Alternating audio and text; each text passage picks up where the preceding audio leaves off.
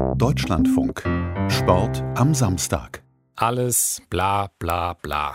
So hat Greta Thunberg die Diskussionen bei der Weltklimakonferenz bezeichnet. Die läuft ja jetzt seit einer Woche. Viele Versprechen gibt es, auch vom Sport. Die Initiative Sports for Climate Action will zum Beispiel die CO2-Emissionen bis 2030 halbieren und ab 2040 klimaneutral sein. Mit dabei unter anderem das IOC, die FIFA oder auch der erste FC Köln. Noch ambitionierter und vor allem konkreter ist aber der Deutsche Alpenverein. Der will bis 2030 klimaneutral sein. Viktoria Reit stellt das Konzept vor.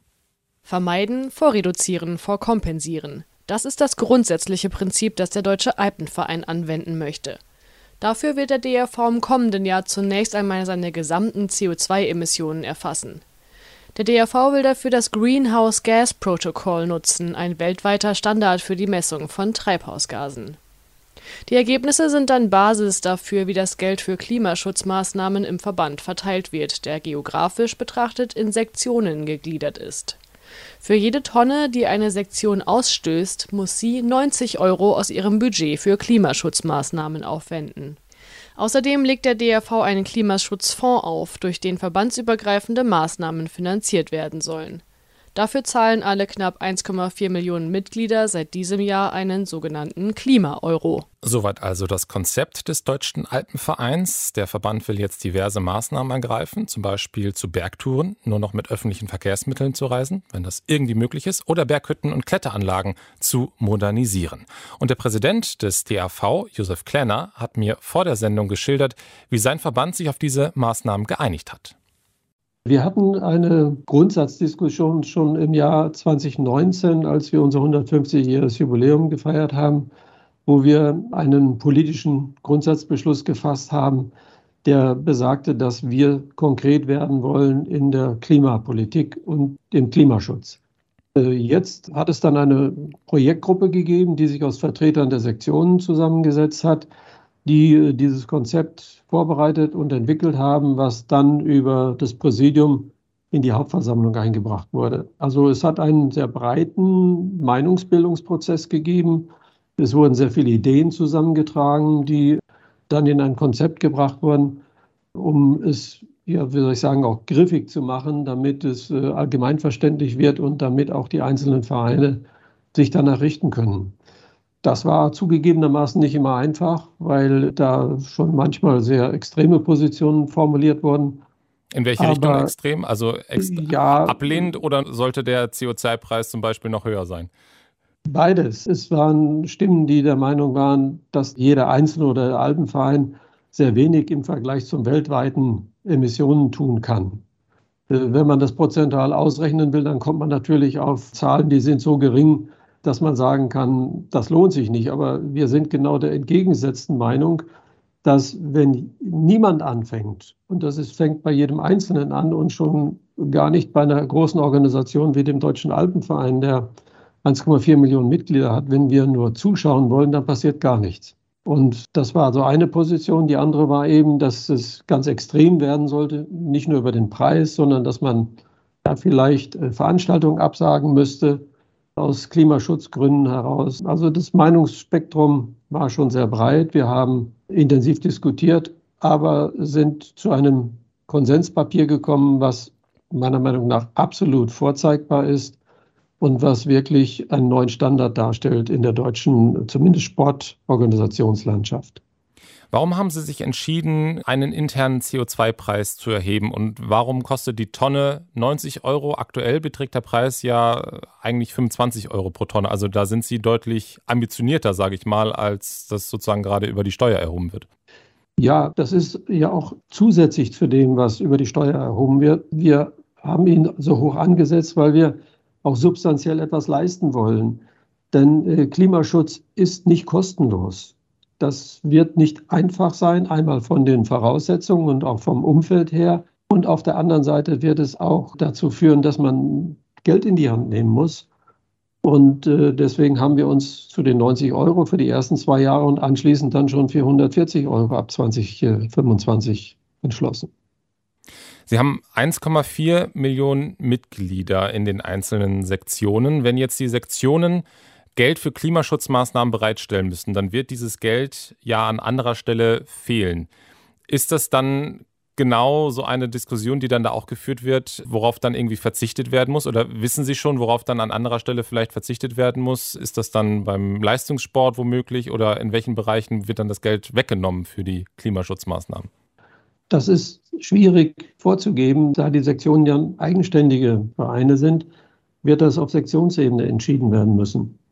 Aber es gibt da unterschiedliche Möglichkeiten, indem man sage ich mal, die Mitgliedsbeiträge entsprechend anpassen würde, um einen Euro oder was auch immer da notwendig sein würde, oder wenn man Teilnahmegebühren oder Eintritte in Kletterhallen entsprechend gestalten würde. Es geht bei weitem nicht darum, Klimaschutz oder Sport zu betreiben. Der Deutsche Alpenverein ist seit über 100 Jahren Naturschutzverein und Bergsportverein. Das ist also keine neue Entwicklung, die wir haben. Und deshalb sind wir es gewohnt, dass wir unser Tun immer wieder mal hinterfragt haben, ob es im Einklang mit den Belastungen steht, die wir der Natur zumuten könnten. Hier ist es jetzt tatsächlich so, dass wir mehr beitragen müssen zu dem als bisher. Und die Sektionen werden entscheiden müssen mit ihren Mitgliedern, auf welche Weise sie das finanzieren wollen. Aber es ist nicht daran gedacht, beispielsweise den Spitzensport aus Klimaschutzgründen jetzt zu behindern oder gar einzustellen. Wenn man diese Debatte führt, ist es ja immer so die Frage, worauf verzichtet man? Ja. Und das ist ja klar immer eine Abwägungssache, aber ohne Klimaschutz ist es dann natürlich auch womöglich in ein paar Jahrzehnten so, dass man komplett verzichten muss, weil zum Beispiel einfach der Naturraum gar nicht mehr so da ist, wie Sie sich vorstellen mhm. möchten. Ja. Trotzdem die Frage nochmal, Sie sind ein großer Verband, also Sie haben 1,4 Millionen Mitglieder, das heißt, Sie haben einen Klima-Euro erhoben, das heißt, Sie haben jetzt 1,4 Millionen Euro sozusagen zusätzlich für übergreifende Projekte, dann auch im DRV, in dem Klimaschutzfonds. Kleinere Verbände haben ja jetzt diesen Luxus nicht. Wie anwendbar ist dieses Konzept für andere Sportverbände? Also im Grundsatz müsste es für fast jeden Sportverband anwendbar sein. Denn gerade im Bereich Mobilität sind wir alle mehr oder weniger gleich betroffen. Ein Fußballverein, der sein Training aufrechterhält, hat die Anreise der Spieler zum Training oder wenn er zu Ligaspielen fährt, muss da jeder mit dem eigenen Auto fahren oder kann man mit dem öffentlichen Verkehrsmittel fahren? Also im Bereich der Mobilität ist es, glaube ich, weitgehend übertragbar. Auch was den Betrieb von Sporteinrichtungen betrifft, grundsätzlich ist es so, eine Halle zu betreiben oder ein Stadion zu betreiben, ist bislang nicht, soll ich sagen, ausreichend in Bezug auf Umwelt gestaltet worden. Die, angefangen von der Gebäude, Gebäude, Heizung, Stromversorgung, alle diese Dinge die sich im Einzelnen oder die im Einzelnen auf den Prüfstand dann gehören. Und das ist zwar sehr mühsam, es erfordert eine, ein Know-how dazu, wie gehe ich daran, es erfordert auch die Bereitschaft, es zu tun, aber da kann man die CO2-Emissionen messen und da kann man überlegen, wie man die reduziert, sei es durch Optimierung des Betriebes oder auch durch bauliche Maßnahmen. Das wird äh, sich nicht verhindern lassen. Und ich glaube, da gibt es viele Sportverbände, die in ähnlicher Weise vorgehen könnten. Warum machen das dann so wenige? Ja, das Thema Klimabewusstsein ist relativ neu in der Gesellschaft. Es hat einige wenige gegeben, die vielleicht schon vor 10, 15 Jahren das thematisiert haben, aber im Vergleich zur großen Bevölkerung waren das eher ganz wenige, die kaum wahrgenommen wurden. Die letzten zwei Jahre, drei Jahre haben vieles verändert. Man sieht den Klimawandel, wir spüren ihn als Bergsteiger, insbesondere wenn wir in den Alpen sind. Es gibt äh, den Rückgang der Gletscher, das ist dramatisch. Wenn man die Gletscher über einen gewissen Zeitraum immer wieder mal gesehen hat, dann kann man das eigentlich kaum fassen, was da passiert. Bis hin zu Kletterrouten, die nicht mehr begehbar sind, weil Steinschlag auftritt, äh, Permafrost wegbleibt und solche Dinge. Also das Klimabewusstsein nimmt zu. Und vor dem Hintergrund hat es so lange gedauert, bis tatsächlich die Ärmel aufgekrempelt werden, wie ich das bezeichnen möchte. Wie optimistisch sind Sie, dass der DAV das ambitionierte Ziel dann 2030 erreichen wird und dann 2030, also die Emissionen, die Sie nicht verhindern, die wollen Sie dann ja kompensieren. Wie optimistisch sind Sie, dass diese Kompensation so gering ausfällt, dass der DAV das dann auch gut leisten kann finanziell? Die Diskussion der letzten Monate und auch jetzt auf der Hauptversammlung, wo wir sehr intensiv miteinander gesprochen haben, macht mich da sehr zuversichtlich. Es wird den einen oder anderen geben oder eine oder andere Sektion, die sich nicht gleich am Anfang beteiligt, die vielleicht auch abwarten will, um zu sehen, was passiert insgesamt. Aber niemand will sich dem Thema entziehen. Zumindest ist das der Eindruck, den wir jetzt gerade in den letzten Wochen und Monaten gewonnen haben. Und ob wir es auf die Kommastelle genau erreichen werden, das mag ich bezweifeln. Aber in der Entwicklung insgesamt und auch vom Erfolg her räume ich dem sehr hohe Chancen ein.